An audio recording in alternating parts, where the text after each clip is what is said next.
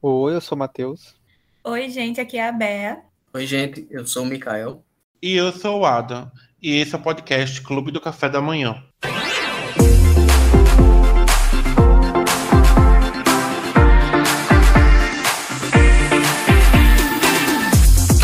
E aí, galera? Estamos dando continuidade ao quadro Por Dentro dos Streams. Hoje vamos falar sobre aquele, o mais baratinho de todos, o que, dá, o que é cheio de vantagens, o Prime Video, o stream da Amazon, disponível em mais de 200 países. A Amazon trouxe o Prime Video, que não tinha esse nome, no dia 7 de setembro de 2006. Ele começou sendo chamado de Amazon Box. Dois anos depois, em 2008, no dia 4 de setembro, o serviço foi rebatizado como Amazon Video On Demand. Em 22 de fevereiro de 2011, a Amazon mudou de ideia de novo e mudou o nome para Amazon Instant Video e acrescentou mais de 5 mil filmes e programas de TV para os membros da Amazon Prime. Nisso, ele entrou de vez na concorrência direta com Netflix, que é o, o gigante das, dos streams como nós conhecemos até hoje. Em 2015, a palavra instant foi retirada do seu nome nos Estados Unidos, ficando simplesmente Amazon Video. E hoje nós conhecemos só como Prime Video. Com isso, várias séries são presentes lá no, no Prime Video. Em 2020, no Brasil, chegou os, os, os, primeiros canais de serviço dentro da Prime Video, que foi o Look, o Paramount Plus, a MGM, o Star Plus e o Noj. E o Prime Video foi o segundo serviço de streaming que mais teve títulos adicionados ao catálogo de 2020 e foi o mais buscado no início da pandemia de Covid. Em novembro de 2020, o Prime Video ultrapassou a Netflix e tornou-se o serviço de streaming com o maior número de filmes no Brasil. Com isso, a, o Prime Video, filhinho do Jeff Bezos, é um dos maiores do Brasil e é um dos mais em conta quando se trata de custo-benefício.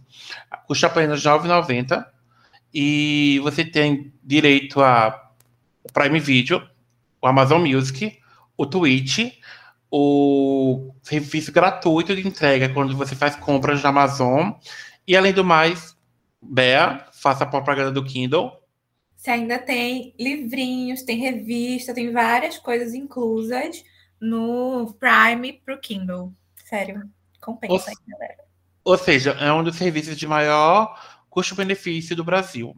E hoje nós vamos fazer o serviço da Alexa e vamos indicar para vocês filmes e séries que fazem nosso coração vibrar dessa plataforma que amamos tanto. Mikael, vamos começar com você. Ah, Para a minha primeira indicação vai ser o filme, né? Chamado A Vastidão da Noite. Ele originalmente é de 2019, foi feito antes da pandemia. Só que é um filme bem pequeno, assim, de orçamento e tal. Tanto que o diretor, ele é o Andrew Patterson. Ele é muito conhecido e ele fez o filme sozinho. É interessante que, tipo, roteirista, câmera, produção, tudo foi ele. E nos créditos do filme ele coloca como pseudônimos nome de outras pessoas, mas na verdade foi tudo ele que fez o filme. Mas como era um filme pequeno, ele não tinha conseguido lançar no circuito de, de cinema e tal. Aí é, uniu assim o útil ao agradável quando chegou a pandemia, né? Infelizmente chegou a pandemia, mas para ele foi uma coisa boa para poder lançar esse filme, porque a Amazon foi e comprou o filme e é, lançou na plataforma dele no ano passado, acho que foi meados de junho, que o filme foi lançado é, mundialmente pela Prime Video. Aí, esse A Vastidão da Noite é um filme bem curtinho, assim, uma hora e meia, e ele se passa no período da Guerra Fria nos Estados Unidos, uma cidade pequena nos Estados Unidos, e é, é também muito ligado ao, ao rádio, porque são dois adolescentes lá, já no fim do ensino médio, uma garota e um rapaz, que eles é a Faye e, e, o Everett. Eles gostam muito de rádio e tal. Aí tá tendo um jogo na cidade, um jogo de basquete, lá na, nos Estados Unidos, né? As escolas, as universidades tem muito esse apego com o esporte, né? Então era um jogo lá importante contra outro, time bonzinho assim do, da região. Aí, como é uma cidade pequena, todo mundo foi lá pro estádio assistir, estádio para a quadra, assistir esse, esse jogo. Só que ela cuidava desse rádio, a, a Faye ela cuidava dessa estação de rádio, ficou lá, e o Everett também tá meio que ajudando ela. Aí eles recebem um, estão tocando lá os programas da rádio, recebe um, uma ligação de um ouvinte lá falando, ele diz que tá tendo algumas coisas estranhas acontecendo, uns barulhos estranhos, é, uma frequência também de, de onda de rádio, eles descobrem a frequência de onda de rádio meio estranha. Aí eles ficam é, meio intrigados com o que pode estar tá acontecendo, né? Já que a maioria do pessoal tá na, nessa quadra, assim, no jogo, e tem pouca gente, assim, é, escutando o rádio. Aí, aí, eles fazem a pergunta, se alguém mais escutou esse rádio tal, essa frequência estranha, um barulho estranho, ouviu algo estranho, por favor, ligue para cá para conversar com a gente, dizer, dar seu relato tal. Aí, a partir daí, começa a girar a história do filme. Vai criando uma aura de mistério tal. É um filme que é ficção científica, tem um sci-fizinho assim. É, eu não, não vou expor muito assim, mas o filme ele, ele é muito imersivo, então você se engaja ali com os personagens e acaba se interessando pela história. Mas, como eu disse, é um filme bem simples, é uma produção bem pequena mesmo, mas é, isso é só algo que enaltece o filme porque mostra o quão bem feito ele é, porque é um filme bem legalzinho, assim, fechadinho, e que até dá algumas coisas para você pensar, assim, no final. Então, é, A Vastidão da Noite é a minha recomendação de filme. Vamos ver agora a indicação de Bea. Então, eu vou seguir a linha de indicação da semana passada, né, do da Netflix. E vou indicar um filme que tem lá seu ar de mistério, sem perder a comédia e tudo mais. É, minha indicação é Entre Facas e Segredos. E ele tem o Chris Evans. e foi por isso que eu fui assistir o filme. Mas o filme, tipo, superou muito as minhas expectativas. Ele é muito, muito bom. E ao contrário de Mistério no Mediterrâneo, né, que foi minha escolha lá da Netflix, que, que eu amei, mas era super massacrado pela crítica, Entre Facas tem 97% no Rotten. Então, assim, é aclamado e tem. Dessa vez a crítica acertou. É um filme, né, que basicamente tem aquela premissa dos filmes de mistério que se inspiram em Agatha Christie, vamos dizer assim. Tem morre lá o patriarca da família e todo mundo, tanto empregados da casa dele quanto familiares, têm suas razões para serem culpados dessa morte. E acho que um detalhe importante de falar do dessa pessoa que morreu é que ele era um escritor de, né, esse mistério policial, romance policial assim e tal. Então tem dá um gostinho diferente ao filme. O elenco é cheio de, de nomes conhecidos. Tem o Daniel Craig, tem o Chris Evans, tem a Jamie Lee, tem a Ana de Armas, Tony Collette, enfim. Tem o Kate, que fez recentemente, foi indicada ao Oscar por Judas e o Messias Negro. Então, assim, tem muito, uma galera de peso, que inclusive não vai se repetir, mas também tá juntando uma galera de peso para a segunda para o segundo filme, Entre Facas e Segredos, vai ter um segundo filme que não vai ter o mesmo elenco, mas também está tendo uma, uma galera muito top aí sendo confirmada, já começou a gravar, enfim. Não vejo a hora de poder falar sobre ele aqui também.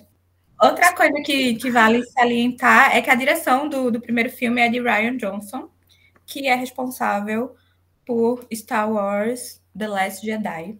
Dessa trilogia mais atual, é o meu preferido. Então, acho que isso foi um que a mais para eu gostar muito do E acho que é isso, assim, que eu tenho de informação para o filme. Assistam, vale muito a pena. Porque, gente, se o, até se o filme fosse ruim, o Chris Evans está maravilhoso. Ele está muito lindo esse filme. Então, só isso aí já compensava. Mas a história é boa, o filme é bom. E é isso, Adam. É sua vez agora de soltar o verbo com a indicação. Então, gente, eu, como sempre, seguindo a linha como é que se diz, não fugindo da tradição. Meu primeiro, eu sempre vou trazer uma obra que remeta ao terror, né? Que venha da, da raiz terror, suspense. E o que eu vou trazer aqui, vou ser um pouco bear, mas assim, não, não, é um, não é um roubo de fato, é porque as duas obras estão. Minha dica é Suspiria. Eu sou uma pessoa que sou muito fã de, de filmes de terror, sou fã de, de todo esse gênero. E assim, ele foi um filme que foi um pouco massacrado pela crítica, talvez. Mas eu acho que o povo não entendeu, tá? O povo não entendeu a visão do Luca. Mas do que se trata esse filme? Suspira é um filme que fala dessa dançarina, dessa garota que se chama Suzy, e ela vai treinar numa grande prestigiado colégio de dança, que é liderado pela Madame Blank, que é ninguém mais que menos que Tilda Swinton. E ela tá maravilhosa nesse filme. E ela, assim, ela é bem ambiciosa mesmo, sabe? Tipo assim, ela quer ser a melhor. Só que durante a estadia dela lá, vários acontecimentos vão, acontecimentos estranhos vão acontecendo, o que leva ela a desconfiar que aquele ambiente onde ela está tem algo a mais, tem algo sobrenatural ocorrendo. O filme, além da Dakota Johnson, que interpreta a Suzy, que é a protagonista, temos Tilda Swinton interpretando nada mais, nada menos que três papéis. Eu não vou falar quais são eles, vocês vão ter que assistir, mas ela interpreta três papéis. E tem a participação da Jessica Harper, que é a protagonista de Suspiria de 77. O Suspiria, ele é um filme italiano. O Dario Argento é um filme é diretor italiano. Ele tem, ele é um dos nomes, um dos maiores nomes do giallo, que é o percursor do, do slash. Então, assim, quem quer conhecer um pouco sobre sobre cinema italiano, sobre esse terror italiano, vários Suspiria, que está presente no Prime Video, também o original 77. Mas também eu recomendo muito esse, essa versão do Luca, porque não é um remake.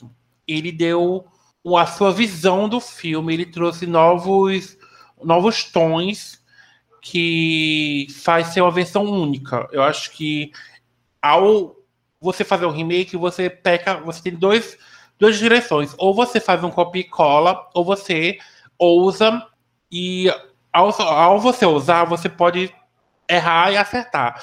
Para mim, quando o Luca usou nesse filme, ele acertou em muitos aspectos. O filme tem a direção musical toda Tom York, que é o vocalista da banda Radiohead. Então, qualidade musical você vai ter. O filme não foi muito bem na crítica, como eu falei. Ele foi bem. Ele foi um pouquinho massacradozinho, assim. Ele ainda tem 65% de ambas as partes, tanto da audiência quanto da crítica, comparado com 93, 83 da, do original. Então. Mas assim, eu super recomendo esse filme. Eu acho que ele tem uma visão muito boa. Eu acho que ele conseguiu trazer a, um resumo muito grande dessa obra que é Suspira, porque Suspira é o primeiro de uma trilogia que fala sobre a, a Mãe Escuridão, a Mãe Lágrima e a Mãe Suspiros, que o Dario Argento fez três filmes, mas nenhum deles conseguiu atingir a, o ápice que é Suspira. Então, assistam Suspira, tirem suas próprias conclusões de Suspira. Eu recomendo você assistir os dois, não por comparações, mas para você emergir dentro desse universo lindo, maravilhoso, que é, é cinema de, de, terror que é, vai além do terror, é, é, arte, sabe? Então, assim, eu acho que esses filmes são artes. Então, eu, eu recomendo muito, muito, muito Suspira. E agora com vocês, Matheus. Então, a minha indicação de filme é Transformers, mais precisamente o primeiro filme, que é de 2007. É, tem a saga toda lá no, no Prime Video, mas esse é meu preferido, é o que dá início também a tudo, então faz mais sentido é, basicamente é um filme do Michael Bay, então tem muita explosão, mas ele tem um detalhe que ele é, ele tem a produção do Steven Spielberg. E assim, os Transformers já, já eram conhecidos é, pela animação, enfim, é, são alienígenas gigantes que aí eles vêm para a Terra e aqui eles vivem é, como veículos ou é, coisas eletrônicas, porque também tem tem robôs, tem telefone, enfim. E eles estão em busca de. Primeiro vem uns, os, os robôs do mal, né? Os que no filme a gente sabe que os nomes deles são Decepticons, os Transformers do mal, que eles não são robôs. É, eles vêm atrás de um, um artefato que está aqui na Terra que pode fornecer a energia que eles precisam tanto para recuperar o planeta deles, se eu não me engano, como para dominar o, o resto do universo que essa é a meta desses Decepticons. E aí, no encalço deles, vem também os Autobots, que são os Transformers do bem, digamos assim. E aí, aqui na Terra, começa esse embate entre eles, aí a gente tem o, o Shia LaBeouf e a Megan Fox é, como casal nesse filme, o Shia LaBeouf é, é protagonista, e ele fica amigo do, de um ele compra um carro velho no começo do filme, e ele descobre que esse carro é um Autobot depois, e aí o filme perpassa por essa descoberta dele, dessa desses alienígenas e do que é que eles estão em busca, enfim. E aí ele e a Megan Fox como par romântico dele acabam se envolvendo nesse, nesse enredo todo de, de luta entre os Autobots e Decepticons aqui na Terra. Assim como muitos outros, ou todos, ele recebeu críticas mistas. Eu particularmente gosto desse primeiro, tipo, não é o filme que você vê pela qualidade, você vê porque você gosta. E enfim, ele deu esse pontapé para a saga. O segundo também é muito bom. Aí no terceiro começa a desandar. Mas até aí, enfim, tudo vai certo. Até que começa a sair toa, sai não sei quem, não sei quem. Aí perde a mão. Teria que concordar com o Matheus que, assim, até o segundo é super assistível. Mas depois. É muito bom. Eu tenho aqui um. Um, um Bumblebee que na época, tipo, era ficcionado. Tem um, tem um jogo de computador que era muito massa também. E, enfim, foi, de certa forma, um, um fenômeno esse primeiro filme, e o segundo seguiu esse, esse movimento.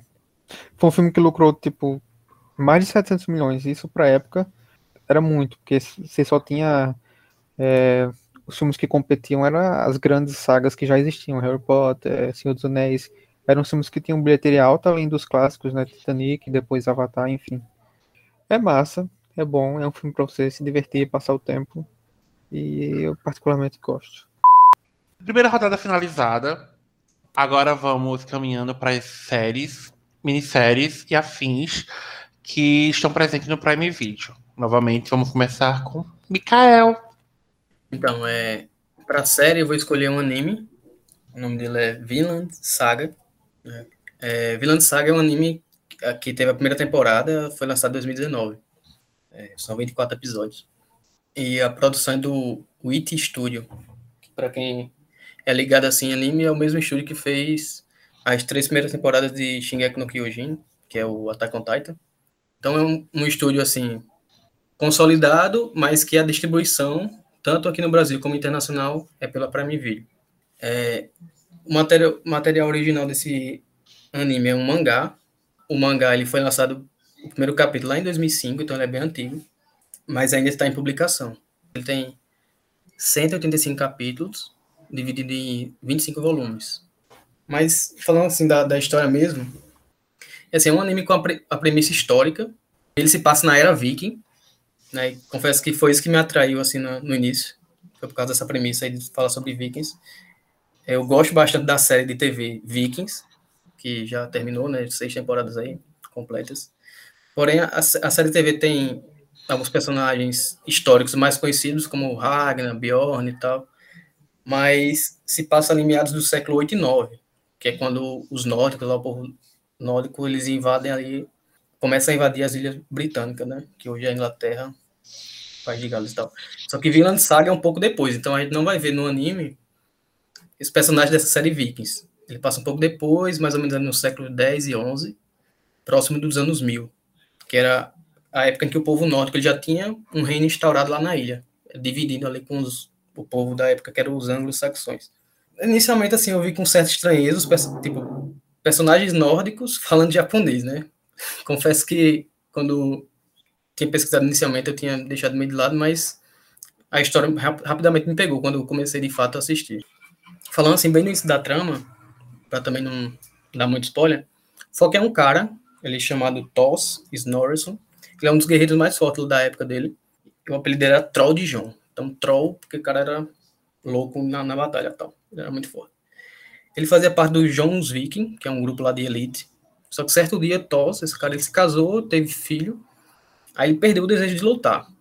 Aí ele desertou, desertou dessa, desse grupo de elite do John Viking e fugiu com a família para a Islândia, que hoje é a Islândia, que é um país assim mais oeste da Península Escandinava, que é de onde ele vinha, né? Da Dinamarca e tal.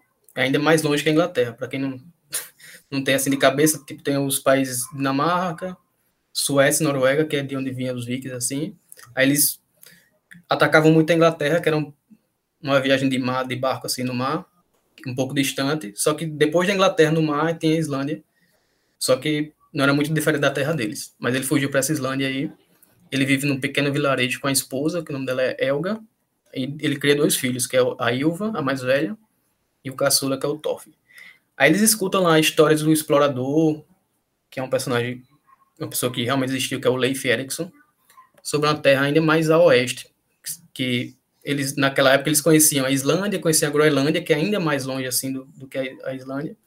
Aí esse cara, esse Leif Erikson, ele conta a história de que tem uma terra tão distante que pouco sabe da existência e nenhuma rota existe para lá. Então era, ainda o início do descobrimento da, das Américas, né? Como eu disse, é falando aqui dos anos mil tal. É bem distante ainda do, do Colombo aparecer aqui na América do Sul, por exemplo.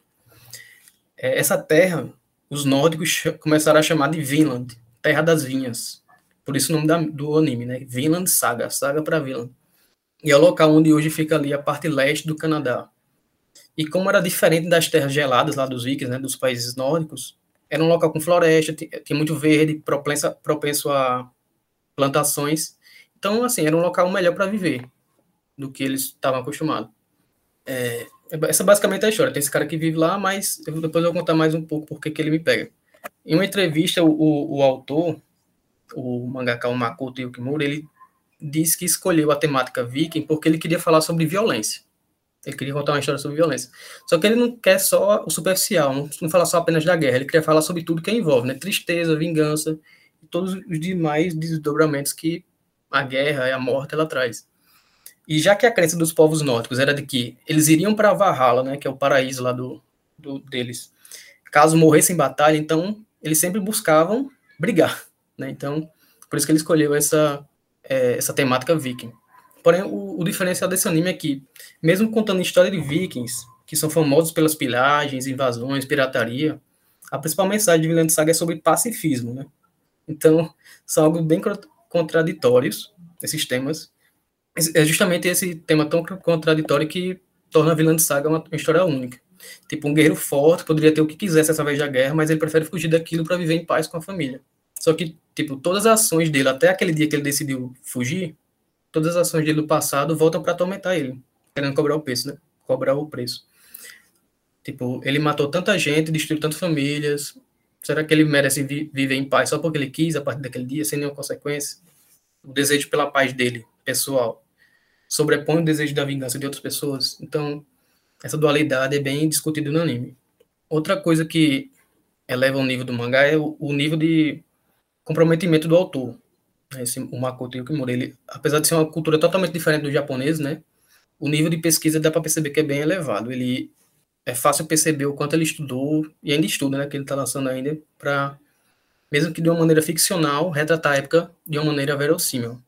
Tipo, ele utiliza personagens verdadeiros, como o Leif Erikson, que é o que contava as histórias lá na vila do, do Thos, que ele foi um dos primeiros exploradores a descobrir Vinland na vida real, realmente. Toffin, o Rei Knut, ele, entre outros, além de relatos sobre o John Vinks também, que é um grupo que existiu. Por exemplo, tipo, ele, ele viajou para o autor, né? Ele viajou para os países da história, os países nórdicos ali da Península Escandinava, para conhecer de perto as localidades que ele desenha, porque também ele desenha muito bem. E por ser tão bem desenhado, por isso que o mangá ele é lançado mensalmente lá, porque ele precisa de um mês inteiro para fazer 20 páginas de um, de um mangá. Então, assim, é uma indicação do anime, mas é já para puxar um pouco para o que vem no mangá, porque a primeira temporada, que é que está na, na Prime Video, ela tem bastante ação. É como se fosse a série Vikings no, no anime. Então é muita ação, muita guerra, só que é apenas o prólogo da história. Como, como eu estou em dia com o mangá, eu posso assegurar que é, é, muito mais do que luta e guerra e lutinha e tal. Existem muitas discussões mais densas, personagens bem desenvolvidos, e apesar de ocasionalmente ainda ter ação e violência, o foco e o intuito da história é outro.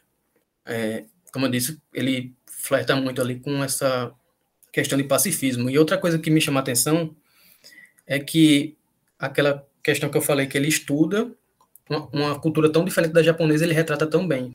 Foi confirmado na segunda temporada, mas ainda está sem data, mas que vai aprofundar ainda mais na história, assim, né? Pegando, utilizando mais de mangá. Ele vai adaptar um arco muito importante e que mudará o, o, um pouco o estilo dessa primeira temporada, que era mais de guerra. Vai até causar estranheza para um público desavisado assim. Então, estou já avisando que se você, assim, eu confesso que eu fui atraído pela batalha tal de Vikings e a primeira temporada entrega muito isso, mas quando eu parti para o mangá eu vi que a história do mangá é outra. Então, se você também curte uma, uma parada mais para pensar assim, esse esse mangá ele tem muito muito a, a oferecer. Mas é isso. É, sua indicação. Vamos ver então a indicação de Bea. Indicarei Anne Hathaway na minha indicação de série, que é Modern Love. Vamos seguir a tradição, sim, viu? Eu até pensei em indicar outra série aqui, mas né, não dava para ser outra. Até porque saiu recentemente a segunda temporada da série, logo. Ela tem duas temporadas até então. Mas, assim, a primeira é infinitamente melhor. Nada contra a segunda, mas a primeira é maior e melhor. E não estou sendo clubista. Já sendo clubista. Você está sendo fatista, é diferente. É, é, exatamente. Isso é sobre fatos. É sobre fatos. E contra fatos não há argumentos. A série é de 2019 e cada uma das temporadas tem oito episódios. Na primeira temporada, tem no elenco né, nomes como a Anne, tem o Dev Patel, tem Tina Fey. E na segunda temporada, tem o João das Neves, né, o Kit Harington, tem Tobias Menzi, Ana Paquin, não sei se é assim que fala o sobrenome dela, mas enfim. Acho que sim. E outros nomes. E a premissa de Modern Love é falar sobre o amor em suas diversas formas, nuances e afins. A série é inspirada numa coluna do New York, New York Times, de mesmo nome, que os, os leitores né, mandam suas histórias lá de amor, seja relacionada ao amor romântico, à amizade, amor platônico, a só uma relação sexual, casual ali, mas que tenha algum tipo de conexão com a temática da coluna. E virou um podcast. E aí a Amazon né, se inspirou para fazer a série. E eu defendo que a primeira temporada é melhor porque eu acho que ela traz uma, uma pluralidade maior de formas de amor, vamos dizer assim. Além de que no melhor episódio, que é o da Anne Hathaway, que acho que é o terceiro, se eu não me engano, ainda fala de um assunto muito sensível de uma forma brilhante, assim. Vai falar sobre transtornos psicológicos, mentais e linka isso com amizade, que é basicamente a premissa do amor daquele episódio. E ai, gente, eu nem preciso dizer que eu chorei, né, com essa série. Que eu acho que quem me conhece sabe que isso rolou com certeza. E na segunda temporada, que confesso que ainda não terminei, ela é, um ponto positivo dela em comparação com a primeira é que ela traz uma diversidade maior de personagens, vamos dizer assim, tanto no sentido LGBTQIA+, quanto de raça. Mas eu acho que ela é mais focada no amor romântico, então por isso eu acabo preferindo a primeira, porque eu acho que trazer é, o amor fraternal, amor em relações familiares, amizade e amor romântico acho que tipo varia e vai mais dentro do que é o objetivo da série. Focar só no amor romântico, tipo, é fofinho, as histórias são legais, mas acaba ficando mais do mesmo. Eu acredito que até como é tratado o amor romântico da primeira temporada é mais amplo, Sim. digamos ele, assim. Ele consegue com, conectar com outras questões que não fica ali exatamente assim, ah, a gente está falando aqui do amor romântico e é o mais do mesmo. Tipo, não é isso tem coisa relacionada à idade, tem outros problemas. Às vezes é amor romântico, mas tipo, tá falando de outras questões também. Não sei se deu para entender a minha, minha viagem aqui. Quem não entendeu, bota no Prime Video e vai assistir, gente. É sobre isto. Assisto, porque, sério, vale muito a pena.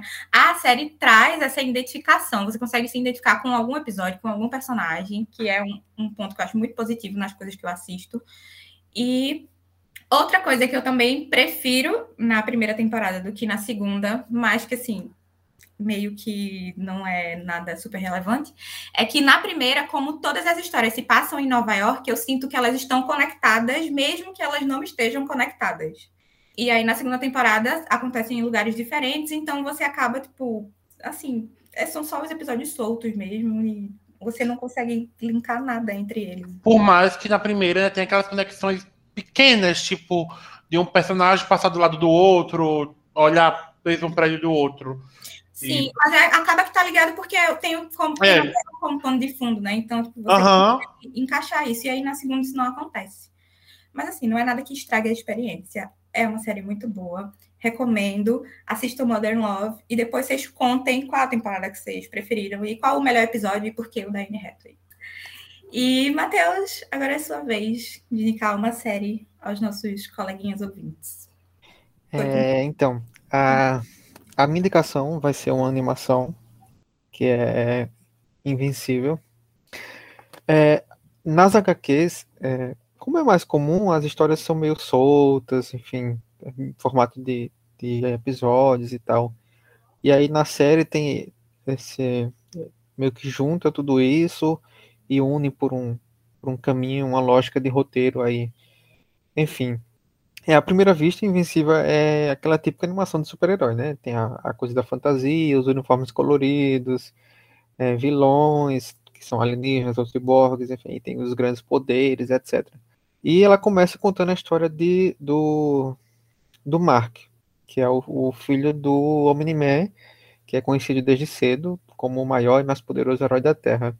E aí o enredo começa no sentido do Mark descobrindo os poderes dele, as frustrações e o peso que ele carrega justamente por ser filho do Omni-Man, né, desse grande herói. Enfim, é, ele é meio parecido, assim, a construção do personagem é meio parecida com uma mistura de Homem-Aranha, no sentido que ele está é no colegial, está descobrindo poderes, com o Super-Homem, porque ele, ele tem os poderes que ele herda e que ele tem que lidar são muito grandes, a responsabilidade, enfim. E esse começo meio que óbvio de, de super-herói, eu acredito que seja até intencional, porque ele absorve esse público.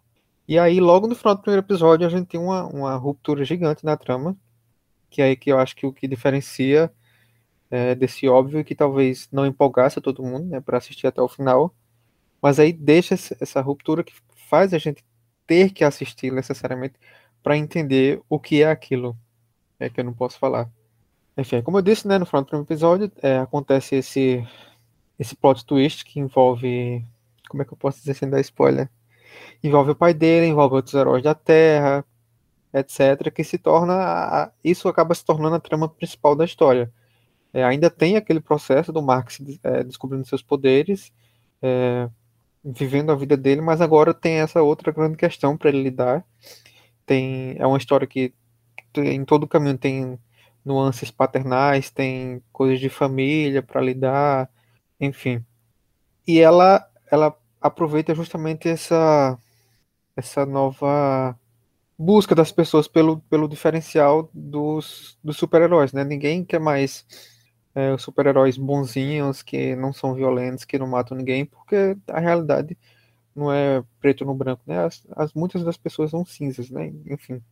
E aí ele é, é uma série bem violenta, uma animação bem violenta, e eu acho que isso também perpassa pelo diferencial dela, muito inspirada ali em The Boys, no sucesso de The Boys. É, enfim, tem outros, outros. O próprio Watchman é um, uma referência que pode ser dada aqui na construção da animação. E eu não sei mais o que é que eu posso falar sem necessariamente dar spoiler. Isso é basicamente o, o enredo básico da série que foi bem recebida pelo público, foi um sucesso, já tem inclusive segunda e, e terceira temporada confirmadas. E é isso, assistam Invencível. É, o choque é muito grande no primeiro episódio. Aí você acha que não é possível que aconteça mais nada que vai te segurar até o final. Mas não, a trama é bem, é bem construída nessas pequenas relações e na parte grandiosa também, que é dos poderes e não sei o que, enfim. É isso essa parada do, da violência, né, foi algo que foi bastante falado na época que estava lançando, né, porque era um, um, episódio semanal, né, aí a galera que estava fazendo sucesso estava indicando justamente por essa violência em uma animação tal que aparentava ser algo não tão convencional e que a galera até falava, né, não, é um, uma animação para adulto, né, mas era o que o pessoal falava na época, né, não que criança não possa assistir assim adolescente, mas é, e meio que ela, ela já pega, tipo, a geração que começou vendo os super-heróis, como é que eu posso dizer? Limpinhos lá no, no começo, uma geração que já cresceu, que já tem essa ciência de que os super-heróis também são, são pessoas humanos, na maioria, que erram, que usam da violência, enfim, a gente também quer ver esse outro lado, porque a gente cresceu com isso, a gente é adulto, então a gente quer algo que reflita aquilo que a gente já conhece, que já sabe que é a realidade, realidade é um, da fantasia. É um diferencial porque a gente nunca consegue ver a segunda, terceira geração, né? Sempre tem um reboot, né? Seja nos quadrinhos, Isso. seja na animação, então realmente foi algo inovador, assim, para essa questão de heróis. Adam, sua vez. Chegou minha vez de falar sobre minha dica de série, minissérie, animação. Eu vou falar sobre uma série que eu amo muito. A primeira vez que assisti, eu terminei assim. Estou viciado e fã dessa mulher. A série que eu vou falar é sobre Fleabag. Ela já está finalizada por enquanto. É, tem duas temporadas. É, é uma produção da Amazon, é da Amazon, né? Com a com a BBC, que é britânica. E ela é criada, escrita e estrelada por Phoebe Waller-Bridge, perfeita em tudo que se propõe, e fala sobre essa mulher de 33 anos surtada, maravilhosa, incrível, que enfrenta dificuldades em relacionamentos amorosos e familiares. E também ela tenta lidar com a morte da melhor amiga que ela se, se suicidou acidentalmente. É, pode parecer tipo, que é como qualquer sitcom que você assiste aí, por aí, qualquer comédiazinha. Mas, cara, não é. Primeiro porque a Phoebe, ela é perfeita, tá? Eu, eu sou, sou muito, muito, muito, muito fã dessa mulher. Ela tem um modo de escrever incrível e ela atua muito bem. Ela como protagonista, ela... Você ri você chora com ela ao mesmo tempo. Um dos pontos principais e positivos da de Fleabag é que tem, ela quebra a quarta parede. Então, assim, é como ela estivesse falando com a gente e seja em momentos engraçados, seja tipo assim, momentos absurdos e às vezes ela tá escutando algo absurdo, ela olha pra tela e faz tipo, quê? E é um, dos grandes aspectos da série que da segunda temporada vai ter um plot bem grande em relação a isso, que é bem interessante também. Como eu falei, não é uma série como as que vocês provavelmente estão acostumados por que eu falo isso? Porque o humor de Fleabag é um humor britânico. O humor britânico tem umas peculiaridades que foge um pouco da narrativa estadunidense. Então, para quem está acostumado um pouco com aquele roteiro mais dado de bandeja, Fleabag já demora um pouco para ser assim. E a trama às vezes pode ser leve, mas ao mesmo tempo você fica. Gente, como é que ela falou isso, sabe? E o, ela aborda de tudo, sabe? Ela aborda, ela aborda sobre o luto que ela tá passando e sobre outros lutos que ela vai passar durante a série. Ela fala sobre aborto, sobre feminismo, sobre traição, sobre depressão. Ela, as relações familiares dela é totalmente quebradas, sabe? Ela tem uma irmã, a Claire. Ela tem um pai e uma madrasta. E várias interesses amorosos durante a série um destaque da série é que eles, alguns personagens não têm nomes. A Claire tem nome, que é a irmã dela, eu acabei de falar, mas, tipo, a madrasta dela, que é, que é interpretada pela Olivia Colman, é a madrasta. E o pai é pai. Na segunda temporada aparece o padre. Ele não tem nome, é o padre. Então, assim, alguns personagens vão ter nomes, outros vão ser só intitulados com. Assim, a Fleabag em si, ela não tem nome. Ela é Fleabag, mas assim, ela não tem um nome tipo Maria, Maria Cristina, ela não tem. E é bem interessante isso também. E você se apega a todos os personagens, não só a Fleabag, mas a, a Claire, ela, a Claire tem um plot bem interessante de desenvolvimento desde o começo da série até o final. E os episódios são de curta duração, tipo, são muito curtinhos, eu acho 25 minutos no máximo. E assista e você vai ter. Pra quem tá acostumado a série muito longa, tipo, 22 episódios, ver Fleabag é um. Você fica bem, sabe? Tipo, porque é rapidinho, você começa a terminar rapidinho. São só 12 episódios no geral. Não é tipo 12 episódios da primeira temporada. Não. São 12 episódios, as duas temporadas existentes. A Phoebe já falou que ela não queria nem fazer essa segunda temporada, porque ela não achava que depois do final da primeira temporada tinha algo a contar. Tanto que tem uma distância entre a primeira temporada e o lançamento da, e o lançamento da segunda temporada. Acho que é uma diferença de três anos, se eu não me engano. E o que acontece? Ela achou algo para falar, fez a segunda temporada e acabou a segunda. Ela falou: para mim não tem como fazer a terceira. Para mim já deu. Pra quem não sabe, Fleabag é baseada numa peça de teatro, um monólogo da, da Phoebe Waller. E, inclusive, durante a quarentena, esse monólogo foi liberado em online. Eu não sei aonde, se algum streaming vai pegar para exibir no Brasil. Mas ele, lá fora, ele foi exibido integralmente. Teve um episódio no streaming. Então, assim, não sei onde foi. Ele é super premiado. Ele chegou a levar seis M's tudo de melhor comédia. Aí levou atriz, ator, tipo assim, roubou a cena, tá? É, o elenco é, é, incrível. Tipo, já falei da Oliva Coma, mas tem a Cian Clifford, é incrível. O, e tem o Andrew Scott. Gente, eu amo o Andrew Scott desde Sherlock Holmes. Desde Sherlock da, do, da BBC, com o Benedict. E assim, o Andrew Scott é perfeito em tudo que se propõe a fazer. E ele tá perfeito feito na segunda temporada de Fleabag. Eu acho que é impossível de se apaixonar por ele. É impossível, é impossível, é impossível. E tem uma das cenas mais dolorosas que é no final da temporada, assim. Eu, eu vejo aquela cena, eu quero me matar, mas eu amo, acho incrível, acho maravilhosa, tá? Apenas, né? Apenas, acho assim. Eu, eu digo, é isso, e é sobre isso, e é você que siga a vida depois disso, sabe? Assiste o Fleabag. É rapidinho, velho. Duas, duas temporadas, dois episódios, 25 minutos cada. Você vem um dia e comenta depois o que vocês acharam, se vocês assistiram ou não. Assistam, eu tô falando para assistir. Eu ia falar mandando, mas eu não mando em ninguém. Então, estou indicando para vocês assistirem e depois comentarem comigo o que vocês acharam de Fleabag. Só queria dizer que o Andrew também está em Modern Love. sim, o Andrew Scott está em Modern Love, inclusive. Oh, Bom lembrar. Inclusive, é um dos ganchos interessantíssimos que ele tá em dois episódios, se eu não me engano, ele aparece em dois episódios de Modern Love. Então, assistam também. Ó, faz dobradinha. Modern Love é rapidinho. Fleabag é rapidinho.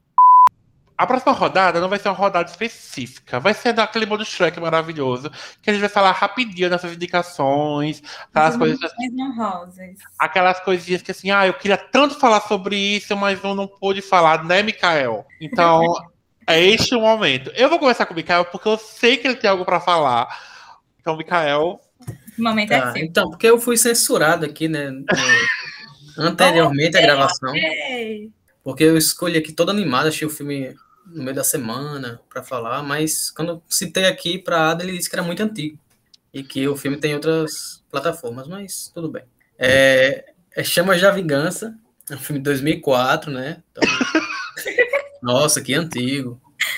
Mas tudo bem. É, tem o Denzel, Denzel Washington, e a Dakota Fanning, que eles roubam a cena no filme. Eu não posso falar tanto assim, né? Nesse espaço aqui, mas assistam. É um filme de ação. E é meio que dois filmes em um. A primeira parte é um drama, a relação ali entre esse cara que é contratado como guarda-costas dessa criança. Ele é um cara mais militar, tal, bem carrancudo. E acaba sendo quebrada, assim, essa dureza dele pela pela criança, que é a Dakota Fanning. E a primeira parte do filme é mais ou menos a relação dos dois, que é sensacional. E a segunda parte é, entra mais para ação e tal. As chamas da vingança, como diz o nome do filme. Então, bem legal. É, Bea, tem alguma dica rápida? Tenho. E dessa vez é rápida mesmo, não vou roubar. De série, é a maravilhosa senhora May, senhorita Maisel, que é da mesma criadora de Gilmore Girls. Então, assim, também é uma série super levinha, tipo, vale muito a pena assistir. E de filme, fico, deixo Noivas em Guerra, que é de comédia, com Kate Nossa! Lily Hathaway, O Amante da Rainha e a Jovem Rainha Vitória. Mateus, Beleza. E alguma menção rosa? Muito bom, viu? Esse é a Jovem, a Jovem Rainha Vitória. Ai, demais. Meu Deus, assistam, pelo amor de Deus. Matheus? É, minha menção rosa de filme, é, tal qual o Mikael foi censurado, é o Ótima, que eu não poderia deixar de falar, que é um filme do Zack Snyder. Aliás, é, ele é um filme que a crítica não gosta tanto, mas assim, os fãs particularmente gostam. Ele é ótimo. Eu entre eles. É justamente também como Invencível, é essa história subversiva de, de super-heróis. É uma coisa mais violenta, é um filme para maiores de 18 anos, então não assistam com parentes na sala.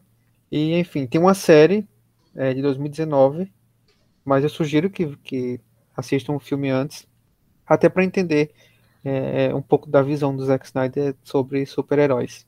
Uh, nas séries, é, eu queria indicar coisas assim. Tem Deus Americanos, que eu não, não poderia deixar de falar, que é uma série baseada no livro do mesmo nome do, do Neil Gaiman, que infelizmente foi cancelada depois da terceira temporada.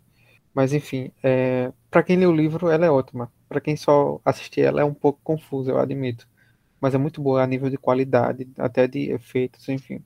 É, e aí, para. Assim, eu vou fazer uma confissão, né? Meu, meu guilty pleasure.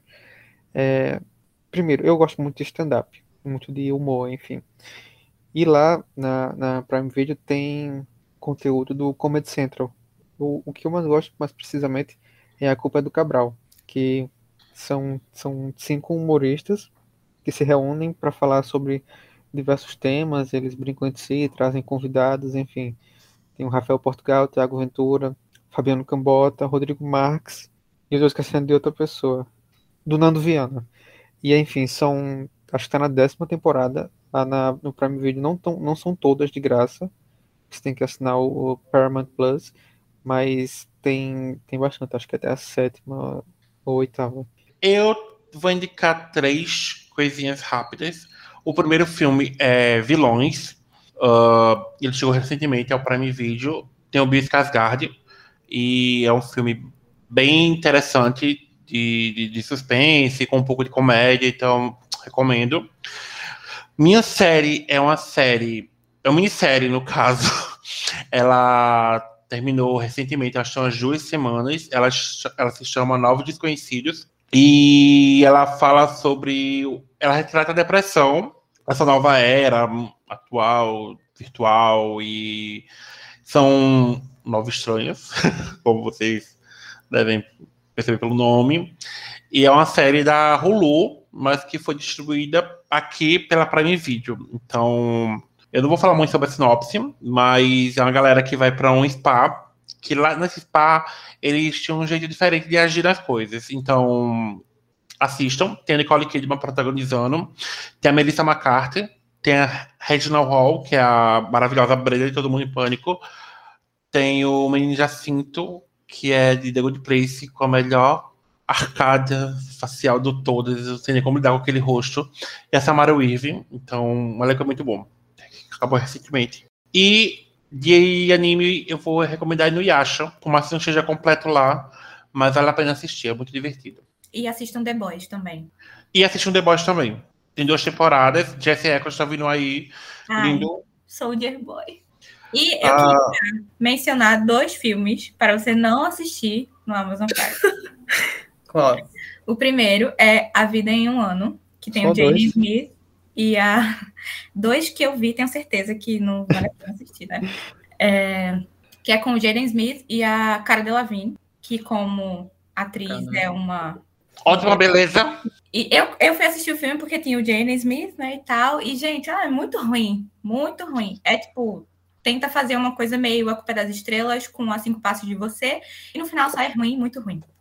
E The Voyeurs, The Voyeurs, não sei como é que fala, The que Voyeurs. é um novo, observadores, né, em português.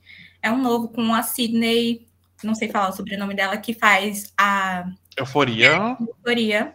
A gente tava com muita expectativa para esse filme. É por isso que eu tô tão indignada, porque eu fiquei muito frustrada quando eu terminei ele. Ele começa, tipo, super ok, você fica, hum, aqui tá legal, hein? E termina uma bosta. Então é isso.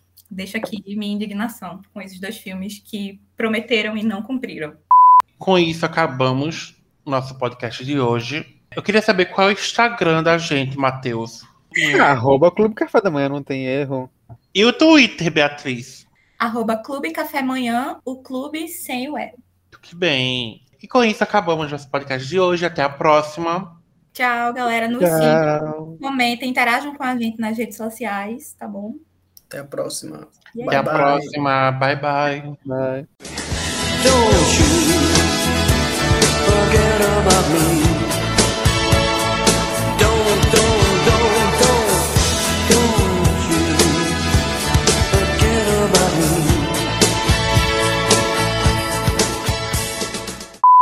Só dizer oi, meu nome é Matheus. Ah, não é a parte que explica, não, né? Meu Deus! Nossa, é como é difícil falar meu nome. Ai, meu Deus, ai, ai, ai. Adam, Adam, Adam, meu nome é Adam. Em junho de 2021, em junho desse ano, não. Em junho de 2021, a, a, o Prime. Ai, que ódio, calma. Em junho de 2020. Calma, respira. Toma água, é, toma água. Calma, calma. Ah, enfim, Em junho de 2021. eu vejo aqui o Wikipedia de Suspira, sabe? Aí tem aqui, o lançamento do filme foi em 77, mas de alguma forma lançou no Brasil em 69. Ele voltou no tempo para ser lançado. Eu Dark. sei que. É, Dark. E é, Soltos em Floripa. Ah, meu Deus do céu, né? Cara, eu gosto, é muito divertido. E a vida.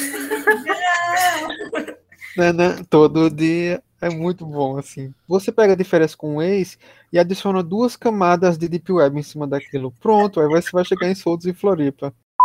Que eu fico até ofendido, sabe, Adam? Porque se o pessoal considera Daniel Craig feio, coitado de mim, né? Coitado da É que, ele gente. tem, é que ele tem aquela boquinha de mochila dele. É a pessoa fica. A tudo bem. editora vai brigar com a gente por esse tanto de conversa. É, enfim, vamos voltar.